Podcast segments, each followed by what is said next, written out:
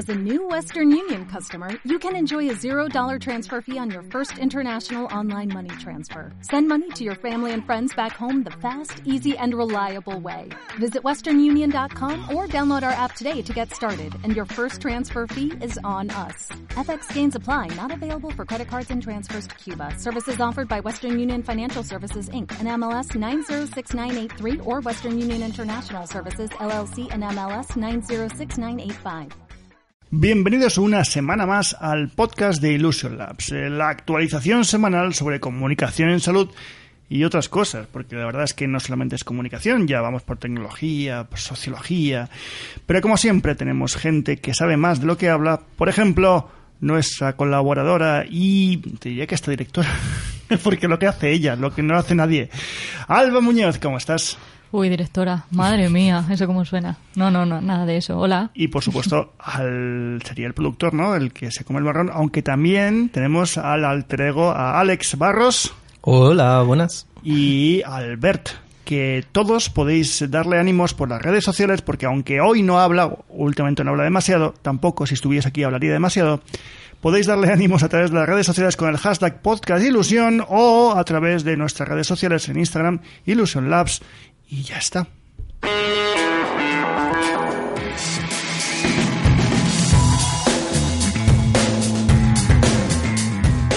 Bueno, vaya semana. Desde que me he enterado que Samuel L. Jackson va a poner voz a Alexa, yo estoy planteándome incluso comprarme uno. ¿Y qué vas a decirle? ¡Hey Alexa, motherfucker! Por ejemplo. Pero habrá que configurarlo para decir, oye Samuel, ¿no? Sí, hombre, habría que darle un poquito de personalidad, ¿no? Hombre, si te va a escuchar alguien mejor que te escuche Samuel. Desde luego. Eso la- es las presentaciones que ha hecho Amazon, ¿no? Que ha presentado como 300 millones de aparatos. Sí. que ha metido la pata esa. porque el director de, de Aria que presentaba los, los eh, headphones, los, Ah, Air- sí. los AirPods, eh, han presentado, ¿sabes? Que han presentado unos... Yo no, no los he visto, ¿eh? Unos AirPods de, supongo que con Alexa y con toda su inteligencia Sí. artificial. Pues la rueda de prensa lo ha hecho con unos AirPods. Sí. Sí, bastante sonado. Es que han presentado un montón de, de cacharritos todos con, con sus micrófonos, incluso un anillo. Eh, lo he visto en Diverts, pero no, no me ha dado tiempo. Es que hoy llevo un día raro. Sí, sí, un anillo para el dedo. Primer- Para controlar eso todo. pa- sí, es- tiene, tiene dos, dos micrófonos y, y un altavocito. ¿Y qué hace? Y una batería. Pues es un micro, es, es un input más de, de Alexa. Es, lo que quieren es ponerle micrófonos a todo. Pero yo llevo un anillo, levanto el dedo y te digo, Alexa, búscame algo. Claro. Hombre, para copiar en la universidad. Pero, o sea, perdón, Hombre, se nota un poco, ¿eh? Yo soy muy burro como, como, co- o sea, el anillo te habla. Sí, puede hablarte, tiene un altavocito. Madre mía. Muy pequeño. Hay cosas que me estoy haciendo mayor. Eso Para- ya no es sé. para que recuerdes que estás casado. Cuando... ¿Con, con quién? ¿Con, con Alexa? Con Alexa, mi Claro. relación con Amazon es mucho más profunda. Que conste que han llegado dos paquetes a la oficina y no eran de Alejandro. Bueno, bueno. Todavía falta mucho día, ¿no? Sí. Bueno, pero esta semana vamos a compartir otra cosa, que es el decálogo de prácticas recomendadas para promover la información de salud sin bulos con tecnología. Tela, el, el decálogo, el El nombrecito. decálogo y lo compartió Elena Plaza, que por es. cierto se está saliendo en las redes. La tía lo está haciendo genial con su podcast, con toda su intervención. La verdad es que todo lo que hace Elena me parece muy, muy, muy interesante porque lo hace con, con una, una cierta pasión e interés e intensidad que no he visto en mucha gente y la verdad es que mola mucho. Sí. Sí, pues este decálogo se trata de una iniciativa promovida por el Instituto Salud sin Bulos y la Asociación de Investigadores en e-Salud, que bueno, presentaron hace unos días en un simposio eh, este decálogo. Si queréis vamos a ir... Sí, porque hay un PDF muy chulo que, que, bueno, da 10... en- es un decálogo. Sí. Venga, vamos a leerlo. El primer punto es escuchar, conocer las necesidades de información de los usuarios. Pues ya empezaré yo mal porque no escucho nunca. El segundo es solucionar, adquirir el, compromiso o los compromisos de resolver un problema con la información veraz. Vamos, investigar la naturaleza de las necesidades de la información de los usuarios. Eh, no, no, es que estaba un poco loco porque realmente estoy, eh, me estoy avanzando lo que tú estás diciendo y la verdad es que todos los puntos en su gran mayoría los cumplen, al menos la gran mayoría de personal sanitario que conozco. El tercer punto es diseñar, incluir el diseño de la información en el proceso inicial de solución. O sea, ayudar con ayuda, con visual, perdón, ayudar con ayuda visual. Y el cuarto punto es contrastar, súper importante, utilizar la información validada, actualizada y que tengan fuentes científicas. El quinto sería adaptar, eh, es decir, suministrar la información adecuada para cada tipo de usuario y, de propósito. Que es relevante incluir para, para esto pues criterios de accesibilidad, usabilidad, comprensión del lenguaje, etcétera. Y el sexto sería capacitar, que es contribuir a la capacitación del usuario para ser autónomo y para ser también responsable eh, a partir de la información de salud, pues dependiendo de, de, su rol, de si es paciente, de si es sanitario. De es si muy es importante gestor. porque con- también con el ejemplo la gente mm, actúa. Si tú ves que la gente actúa de un modo, al final acabas imitándolo porque es lo correcto. ¿no? El séptimo punto es validar la efectividad de la información que se facilita a los usuarios. Eh, lógico. El punto número 8 es trazar, ser responsable en la gestión de los datos. Esto a mí me queda un poco mm, abierto. ¿Cómo trazas tú los datos? Entiendo que es validar. O sea, si has validado los datos y que las, las, las bases de información son, son correctas, esta trazabilidad es muy lógica, ¿no? Sí, yo O sea, creo que va es casi lo todo mismo, ¿no? unido a, a lo anterior. O sea, sin una cosa, la otra no, no tiene sentido. El punto 9, asegurar la integridad y disponibilidad de la información. Y el punto 10 es como Alex, que está, que no está. O sea, todos lo escucháis, pero no está aquí, está en todos lados. Ser transparente en los intereses de la información. ¿Me estás llamando transparente? En los intereses de la Los información. intereses. Oye, eh, a mí la verdad es que cuando vi este decálogo me pareció muy interesante, me pareció muy necesario, me pareció un, un trabajo muy chulo y que además hemos compartido y hemos retuiteado por todos lados, pero una vez más confirma mis sospechas que tanto la profesión de, de periodista, el periodismo, como la publicidad cada vez más van a acabar siendo asignaturas o metodologías o conocimientos transversales que van a estar en todas las carreras, porque todos esos puntos son bases de la- del periodismo. O sea, en, teoría, luego, luego hay de todo, pero, pero cuando estudias, eh, estos 10 puntos son, son la base del periodismo, es, es- ser coherente con la información y poder desarrollarlo de un modo, un modo correcto para que la persona que lo lea pues se informe. ¿no? Me parece muy necesario y me parece un avance importante. Enhorabuena a todo el mundo que ha participado en este decálogo y, por supuesto, Elenita, que te sales, que eres la leche. Bueno, ¿sabéis qué es lo último en fármacos? ¿El qué? ¿Qué es? A ver, Ya sorpréndenos. verás, ya verás. Un algoritmo de aprendizaje automático que predice el resultado de reacciones químicas con mucha precisión y sugiere formas de hacer moléculas complejas. Alba, con la pregunta has quedado un poco tipo dealer. ¿Sabes lo último en fármacos? ¿Eh? ¿queréis ¿Sabes? ¿Tú- ¿Tú sabes lo que tengo lo último? Oye, ¿esto, ¿esto cómo se come? Porque queda precioso, pero no entiendo muy bien. Bueno, esto ha sido desarrollado por unos investigadores de la Universidad de Cambridge que analizaron la predicción de la reacción química como un problema de traducción automática. Qué fuerte. Entonces. ¿el algoritmo ha decidido exactamente cómo es la, la composición? Aquí dicen que las moléculas eh, que reaccionan se consideran como un lenguaje, mientras que el producto se considera como un idioma diferente.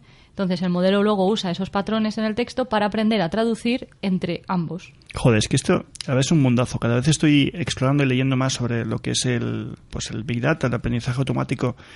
Y la verdad es que es brutal porque, mm, en teoría, la panacea, el, el santo grial de todo esto, aunque Alex lo sabrá, es el algoritmo que se programa a sí mismo. Sabes que el, el aprendizaje humano eh, proviene de algo muy obvio que es la prueba de error.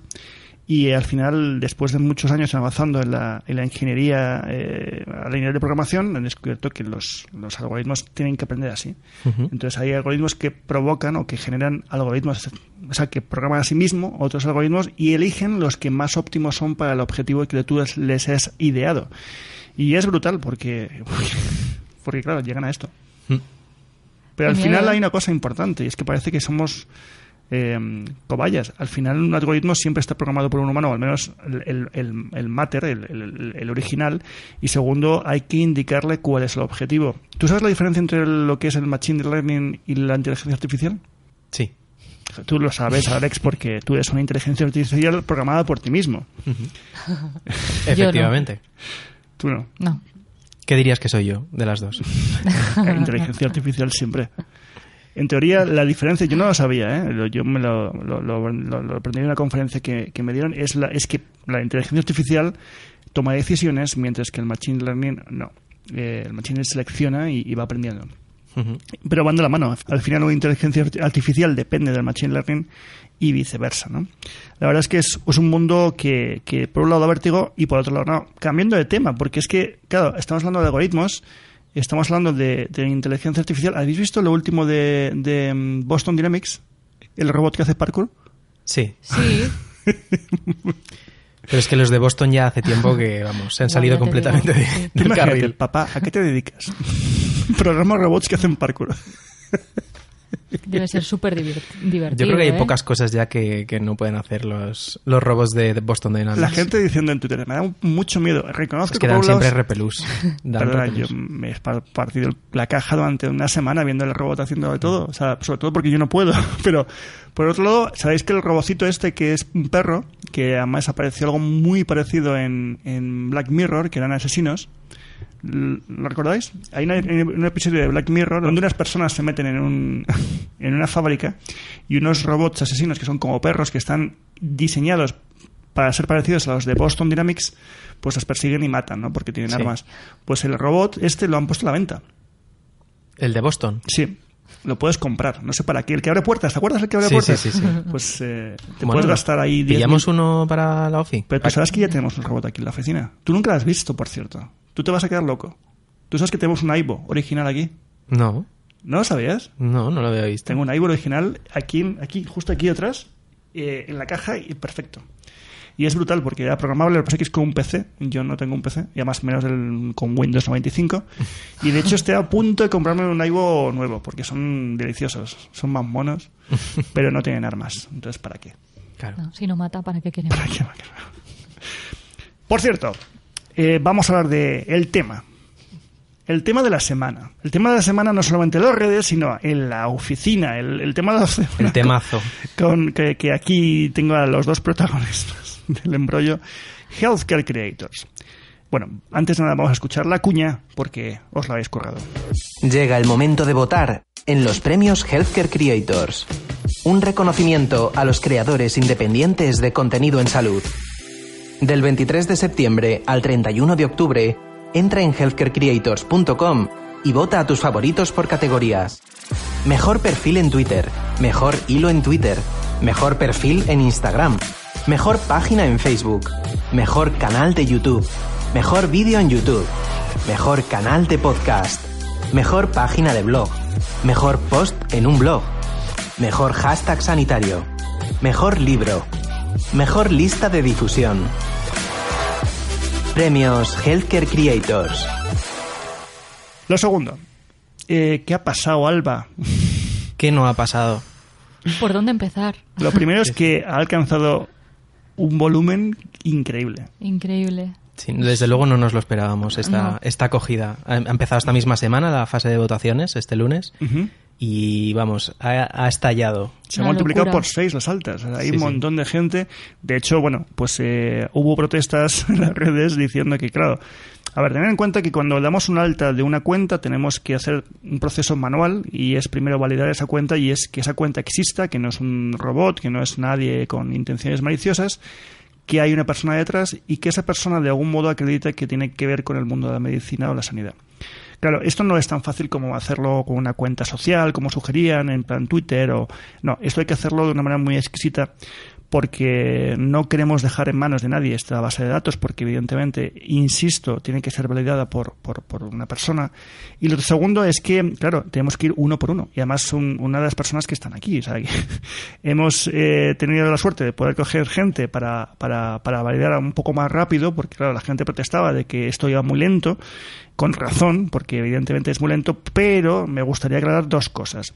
Una, que esto es un beta, estamos todos aprendiendo. Hemos eh, creado los premios porque nos parecían necesarios, no porque tuviésemos una experiencia maravillosa en premios. Segundo, no hay un interés comercial, que quiere decir, ni a nadie se beneficia eh, económicamente de este proyecto y nadie va a meter pasta en este proyecto salvo el tiempo que estamos metiendo cada uno de nosotros y por supuesto lo que cuesta que lo mete la oficina, que en este caso somos nosotros mismos y queremos que, que esto sea así porque una vez más pensamos que es muy necesario reconocer la labor de toda esta gente que ha sido nominada por gente, o sea, por sus iguales, ¿Que qué falta alguno? Claro, pues faltarán muchos porque no conocemos a todo el mundo y porque no todo el mundo ha votado en las nominaciones. Que salen unos otros, mm, nosotros no podemos, según el algoritmo que hemos ideado, eh, alterar las votaciones. En cualquier caso, esto eh, tendrá mil fallos, por supuesto que los tendrá, pero si estamos aprendiendo unos de otros. El año que viene, el año que viene pasarán mil cosas mucho mejores porque estamos aprendiendo lo que no está escrito en los libros, ¿verdad, Alba? Estamos aprendiendo sobre la marcha, pero y mucho, ¿eh? Y lo estamos haciendo, eso sí, con todo el cariño del mundo. Yo, yo soy de alguien que te diría que hicieses un, un case study. en cualquier caso, sí que es cierto que mm, estamos súper agradecidos de la, del cariño que estamos recibiendo, porque la verdad es que por un lado había muchas quejas, pero no os podéis imaginar la cantidad de correos súper majos, de gente que no esperábamos, súper amable. Y luego hay una parte que a mí me ha dejado muy loco y que no estaba prevista, y es que los pacientes, eh, pues están, están, los pacientes crónicos que están muy vinculados con las redes, están en ello. Hace unos días tuve la suerte de estar entrevistando precisamente para Healthcare Creators a Pedro Soriano y a Teresa, a Teresa Pérez y básicamente me dijeron algo que me ayudó mucho a entender la situación de los pacientes crónicos. Y es que un paciente crónico en un momento dado eh, acude a las redes para buscar información, para sentirse apoyado, para buscar ese apoyo emocional y, por supuesto, información. Pero cuando tiene la suerte de recuperarse o de recuperar parte de su vida o normalizar su vida, estas cuentas acaban siendo pues cuentas normales como la de todo el mundo porque tiene una vida. Entonces, eh, eh, por esa misma razón, en un momento dado, entonces decidimos que los premios Healthcare Creators fuesen exclusivamente para personal sanitario. Y así está estipulado. Pero por la arrolladora demanda de gente que nos ha pedido que, bueno, que, introdujésemos en estos premios a los eh, pacientes, creo que tenemos que hacer algo especial el año que viene. Pues sí, Sería muy chulo partirlo en dos, ¿no? Hacer una parte para profesional sanitario y otra para pacientes. Pero claro, ahí ya se me va la bola y digo, hostia, y si hicimos esos debates y, y, pudiésemos compartir estas experiencias entre unos y otros, sacaríamos tantos insights, aprenderíamos tanto todo el mundo que creo que, una vez más, esto se nos va de las manos. Sí, sí. Bueno, y hay que decir que los pacientes sí que tienen cabida siempre y cuando generen eh, contenidos de salud. Eso que quede claro, porque sí que es verdad que por redes sociales todavía no queda del todo claro este punto. Es muy importante porque, bueno, pues al final les afecta a ellos. Y, quién mejor que ellos que, narrar su experiencia en, pues, con la salud. Y sobre todo, paciencia a todo el mundo. Y que el plazo es hasta el 31 de octubre, hay tiempo todavía.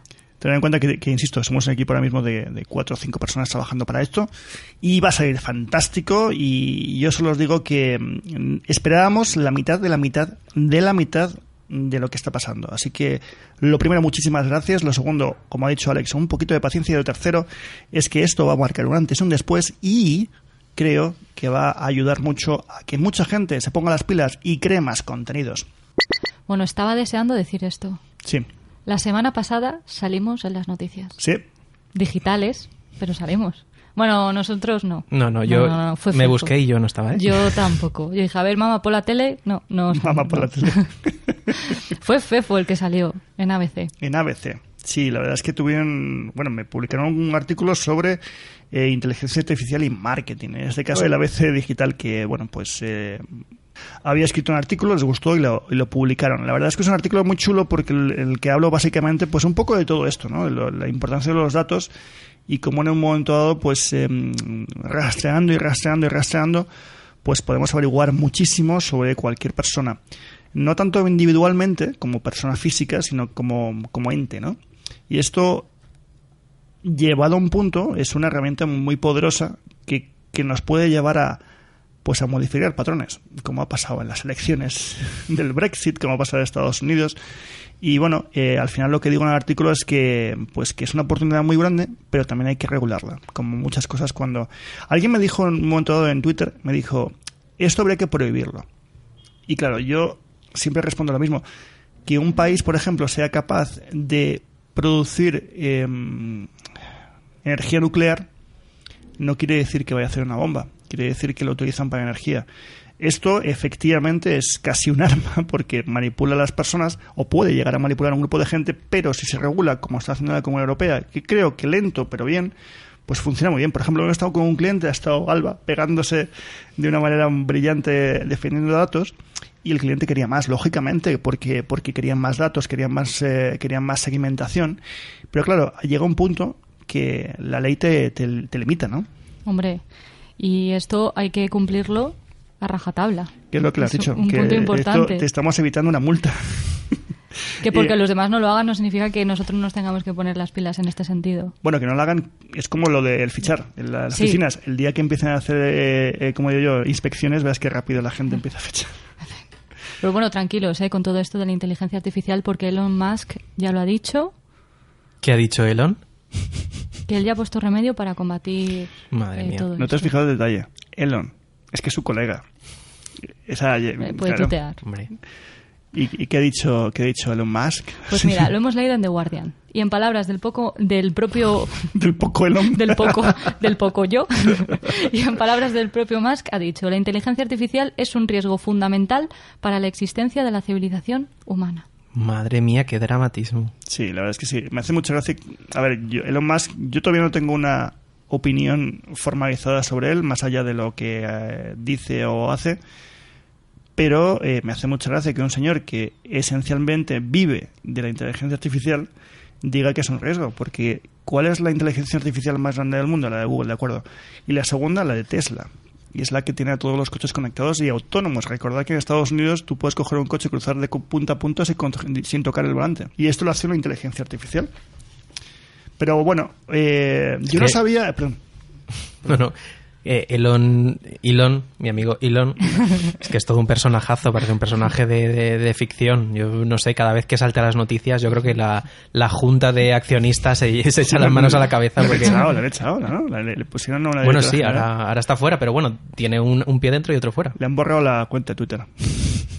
De todos modos, tú sabes, yo no lo leí en Gizmodo esta semana, bueno, no sé si fue ayer o antes de ayer, que Robert Downey Jr. tuvo una reunión muy amplia con, con Elon, Musk eh, precisamente para idear su personaje de, Es que es totalmente- de, Tony Stark. Sí, sí, es totalmente. Pero no es tan chulo. Yo le veo y es como más tímido, es más osito. es ¿Quién, más- Elon? Sí. Bueno. Sí, es muy chulo. No, no es chulo, pero vamos, que, que como personaje cuadra perfectamente. Yo lo más brillante que he visto es fumar un porro en, en, Sí. en directo en un vídeo. si pones a fumar un porro y tío, tío, es de la hostia. Y- Él, él es timidete, pero, pero vamos, las cosas que hace, o sea, no, es tanto la, la- la actitud, sino el tipo de cosas que hace, las cosas que hacen sus empresas. Que si se va al sí, espacio, que sí. si lanza un, Bueno, un sí. lanzallamas, que si un coche lo al espacio. llamas es brillante. Es crear marca pura y dura. Y luego, lo claro, es que lo de... A mí lo más interesante me parece Solar City. Me parece que es lo que más cambio puede provocar y es... eh, creo que genera tantos electrodos como para abastecer a cinco ciudades. Una burrada, eso es brutal. Y luego los coches, a mí me gustan mucho los Teslas, evidentemente no puedo pagarlos, pero, pero sí que es cierto que un tipo que ha diversificado tanto es brutal. En cualquier caso, te digo, lo que no se cuenta de Elon Musk es lo que hay detrás. Y es un drama personal importante. Este tío, sabes que perdió una hija, se ha divorciado. Sí, lo hemos Eh, comentado, Creo además. que es Sí. un tipo bastante raro. eh, hay que serlo. Pero yo, yo creo que es un tío valiente. Eso sí que es cierto. Eso sí que tengo una opinión sobre él que es, es clara. En fin, eh, niños, no juguéis con la inteligencia artificial. Bueno, y una semana más no podemos dejar de hablar de nuestro amigo Zuckerberg. Espera un segundo, que tengo algo. Es que hemos hablado de Zuckerberg. Claro, yo ahora mismo, cuando hablamos de Zuckerberg, me acuerdo de conectando. pip. Es inevitable, Sí. es Claro. inevitable. Entonces, como tengo mucha envidia de mi amigo Miguel Ángel, ayer estuve trasteando con qué formas podemos, em, pues digamos, mejorar todo esto. Entonces, tú vas a hablar de, de Zuckerberg, ¿no? Yo voy a hablar de una adquisición de Facebook. Pero, pero, a ver, introdúcelo.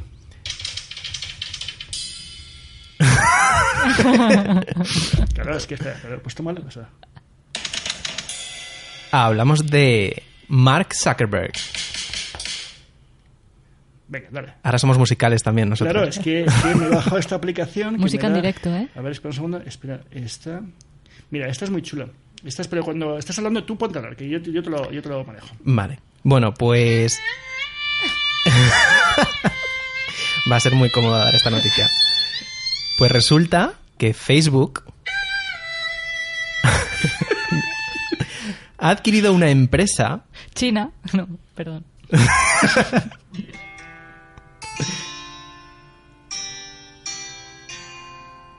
Sí. ¿Sigo, no? Vale. Sí, por favor. Bueno, pues Facebook ha adquirido una empresa que está especializada, atención, en el control mental. ¿Cómo? Sí, sí, sí. Y hablábamos antes del peligro de la inteligencia artificial, madre mía. Lo que se nos viene Control encima. mental. Sí, control mental. ¿Y sabes cómo se llama la empresa que ha adquirido? Control Labs. ¿Te suena? Vale, venga, vamos a decirlo. Hace momento. 10 años decidimos hacer dos compañías, una que Illusion Labs, que nos ha ido fantástico, pero bueno, la otra la hemos vendido, ¿no? La de Control, ¿no? La- Sí, ahora por fin. De ahí nació Alejandro, que es un algoritmo que programamos hace 10 años. Bueno, pues aunque lo de control mental suene a superpoder, pues se trata de dispositivos que permiten a, a las personas, a los humanos, controlar cualquier dispositivo usando su cerebro. En el fondo se trata de una tecnología pues similar a, a las de las prótesis electrónicas de cuando alguien ha perdido... Sigue, sigue. Vale, vale, esto no es serio. Pues las prótesis estas que, que- que- muy modernas que se pone la gente que ha perdido una extremidad y que pueden llegar a moverlas utilizando los impulsos de, de- Sí. que vienen del cerebro, dan- que dan las órdenes del movimiento. Qué fuerte. Pues se recogen esos impulsos y al igual que con estas prótesis, pues lo que está haciendo esta empresa Control Labs es un dispositivo que recibe esta- estos impulsos y te permite controlar pues un dispositivo, un, un, un ordenador, un móvil, lo que sea. Eh, más específicamente, por lo que dicen, lo están haciendo para controlar entornos de realidad virtual. Eh, que conste que también tu amigo Elon, eh, Elon eh, tiene otra empresa también que hace esto. Sí, Es la de Neuralink. Sí, sí. Que Lo que pasa es que yo creo que él busca los impulsos en el cerebro, yo creo que a un nivel, digamos, un poco más mm, ambicioso. Y esto, como digo, es una tecnología que relativamente ya existe, lo están perfeccionando, están trabajando en ello, pero esto en el fondo eh, recibe los impulsos de movimiento. Bueno, es lo que se llama, yo no lo sé, seguramente cualquier médico que esté escuchando ahora mismo los lo puede decir mucho más rápido. Y es que órganos fantasma o espejo, Sí. y es Ah, cuando pierdes un brazo, Sí. una pierna, Sí. te sigue picando, te sigue doliendo.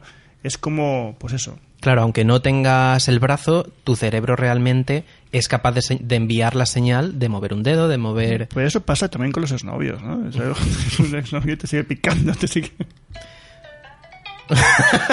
en fin, Bueno, pues eso es lo que nos espera en Facebook. Controlar entornos de, de realidad virtual con su sistema de realidad virtual mediante dispositivos que entienden nuestro cerebro. Yo solo tengo dos problemas con la realidad virtual. Me flipa. Eh, la verdad es que como todo el mundo "Ah, hay que probar el casco, hay que hacer muchas cosas, pero realmente todavía no le veo una actividad real ni comercial. Me explico. Eh, yo no me veo en casa con unas gafas de realidad virtual eh, jugando a un videojuego o interactuando con una cámara. En cambio, lo que está haciendo Apple, que ya lo hemos dicho alguna vez, la realidad aumentada, me parece mágica. Y bueno, en teoría hay unas gafas por ahí. sí, sí, se ha desvelado una patente de unas gafas ¿Viste así el vídeo? ¿Viste el vídeo de cómo funcionaban? No, no. un programador de una de las empresas que está subcontratada para realizar este tipo de, mm, de- en el fondo creo que están creando, es mi opinión, eh, una especie como de Holo en las de eh, Microsoft, pero eh, más ligeras y más sencillas, porque lo que hacía este vídeo, lo puedes buscar, no, no, sé dónde demonios está, es una especie de visionador tipo profundidad, como los que hacían los de Microsoft precisamente con el tema de la, ¿cómo se llama el videojuego este? De la Xbox pues lo que veía es un entorno pues volumétrico en función pues también lo que está haciendo ahora mismo el iPhone no que, que te hace fotografías preciosas porque reconoce las profundidades no pues eh, vamos a ver pero de todos modos yo no veo no me veo yo he visto muchos vídeos de gente eh, navegando por los mundos de Yuppie estos virtuales de, de Zuckerberg de, de Facebook eh, 360 y tal y no me veo. ¿Tú crees que va a ser como el plus de, de las gafas de 3D? Que mí- eso al final se ha quedado en nada. Las de las de Microsoft No, no, no, no. Las gafas de 3D en el cine, las películas en 3D con gafas. las detesto Que las eso fue eh, una burbuja que yo creo que ya se, ha- se ha Es deshinchado que, ¿A completamente. quién le gustaba poner esas gafas para además. Pues puedo contar una cosa. Por favor. La primera vez que vi una película con 3D, o en 3D, perdón, eh, yo me puse las gafas y cuando salí, digo, sí, es que no, no, no lo he visto bien. Claro, fui al médico y es que necesitaba gafas. Pobrecita Entonces mía. fue la peor experiencia de toda mi vida. Y claro, las vistes eh, que no veías. Fue un momento revelador. ¿no? Claro, digo, pues es que lo veo fatal todo. Alba, Pero gracias al 3D, tú la ves bien. ahora sí, veo bien gracias al 3D, eso es. Has visto. Si es que. Bueno, vamos a cerrar este podcast hablando del Día Mundial del Farmacéutico que ha sido esta semana. Sí, fue Muy ayer, ¿no? importante. El miércoles. Bueno, el miércoles, pero como hoy es jueves, no, en teoría hoy es viernes, pero acabo de desvelar todo el asunto. Sí, es, fue el miércoles pasado. Eso es, el, el día 25. y queremos destacar un hilo muy interesante eh, que hemos eh, leído en la cuenta de Hipertextual. Bueno, pues eh, qué menos que empezar por los antibióticos. Eh, todavía se escucha por ahí personas quejándose de que ha ido a la farmacia a pedir monurol para la infección de orina y no le han querido dar. Pues efectivamente, han hecho muy bien en no darles ni este ni otro antibiótico sin receta, porque cada vez son más los casos de resistencias a antibióticos. Estas resistencias son generadas por culpa del uso indebido. Bueno, uso indebido, el agua y el uso masivo en los animales de granja. Hmm, Que, por cierto, que la gente se queja, ay, que Dios mío, qué horror. No, es que es necesario porque si no esas infecciones llegarían a los humanos. Eh, otra medida menos conocida para evitar esta resistencia a los antibióticos es no tomar los antibióticos junto con el alcohol. Esto nos han destrozado. Mm, Eh. Yo me tomaba el antibiótico y se me con un chupito de tequila. Y Sí. decían, no me curo. Pues es cierto que eso de que daña el hígado es un mito. Pero sí que es verdad que disminuye la absorción y eso puede generar resistencias. Yo creo que lo mejor en todos estos casos, como dice el hilo al final, es que, bueno, pues hagamos caso del personal sanitario, porque una de las cosas que ha habido esta semana que ha ido, bueno, es genial. ¿Cómo se llama este tipo? Es un, es un, es un enfermero que ha hecho un vídeo que se metía con esta youtuber que, que decía que era un cosmético y le estaba poniendo antibióticos en la cara. Sí. Sí, que, que era fantástico. Bueno, esto es para el acné, ¿no? Y el problema es que eso, ese producto eh, necesita receta médica. sí. Eridosis, justo. Ese producto, sí. Eh, creo que ha sido, bueno, un montón de, de youtubers y de influencers. No ha sido solo una, ha sido un- algo Es que el mundo youtuber es muy jodido. Es que lo decía Wismicho esta semana. Eso confirma, el mundo YouTube confirma que la raza humana se va a extinguir. Empezando por él, y lo dice así. en fin, eh, es que cuando se hace mayor, eh, Wismicho me empieza a caer bien. Eh, Hasta aquí, lo Hasta dejamos. aquí, hasta aquí. Ya no, no, no, falta el libro. Ah, es que verdad. pone aquí, además, si ves el guion, pone el libro recomendado de cuenta Twitter. Así, lo deja caer en plan, jódete, Fefo, búscalo. Haz algo en tu vida. Bueno, ¿nos has traído algo? Sí, sí, sí, bueno, quien vea mi despacho, que consta que todavía esto no me lo he leído. A ver, tengo un libro que consta que muchos los empiezo, luego os voy dejando a Marte, pero bueno, este libro es uno de ellos y curiosamente tengo que volver a él eh, por dos razones. Una, porque en un chat con un grupo de amigos, que ya sabéis quiénes sois, eh, lo han mencionado y segundo porque me lo empecé a leer este, este verano, me pareció muy interesante, pero lo dejé ahí en uno de mis montones y se me han colado varios. Pero lo he vuelto a retomar porque tengo que escribir un artículo para otro periódico y eh, necesitaba una referencia importante. El libro del que estoy hablando es eh, Mundo Orwell. Eh, de hecho, Mundo Orwell, luego te paso un link, hay una entrevista al, al- al autor en la 2. Ángel Gómez de Agreda, que es un militar español. El libro, a ver, el libro no te va a cambiar la vida, pero sí te habla, básicamente, es un, según define el autor, es un manual de supervivencia para un mundo hiperconectado.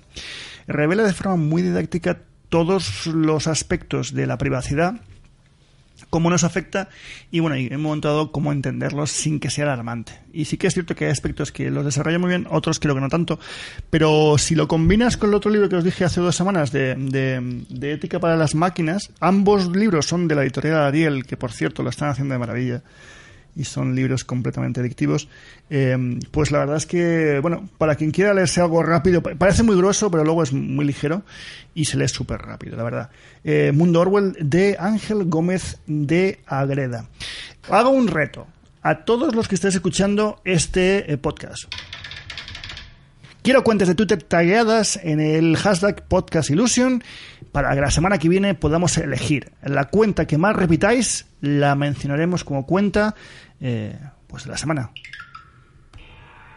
Oye, me gusta mucho esto de los efectos. Creo que, Sí, ya lo- me he dado cuenta. que ganamos con creces a nuestro amigo Mañez. Miguel Ángel. No me ganas. Es que claro, esto es el iPhone, chicos, es lo que hay. En fin, que con esto y un bizcocho, hasta la semana que viene, que intentaremos tener un tema importante. En fin, una vez más, Alba, muchas gracias. A vosotros. Alex, muchísimas gracias. ¿A vosotros también? Y Albert, muchísimas gracias. A vosotros también. Hasta la semana que viene. Adiós. Hola, qué chulo, ¿eso qué es? Ah, yo también tengo efectos. ¿De qué es eso? Pues lo mismo que tú. Pero tienes el mismo, el iMovie. No. ¿Qué programa es ese? El GarageBand. ¡Eh, el GarageBand! Ese yo no lo tengo, ¿por qué? ¿Qué instrumento es ese? ¿Cuál es ese? ¿Cuál es? Cabrón, Estamos despidiendo el programa. que yo me quedo loco. Ah, hasta la semana que viene. No vengo. Qué cabrón. ¿Qué instrumento es ese? Es- Bueno, voy a parar.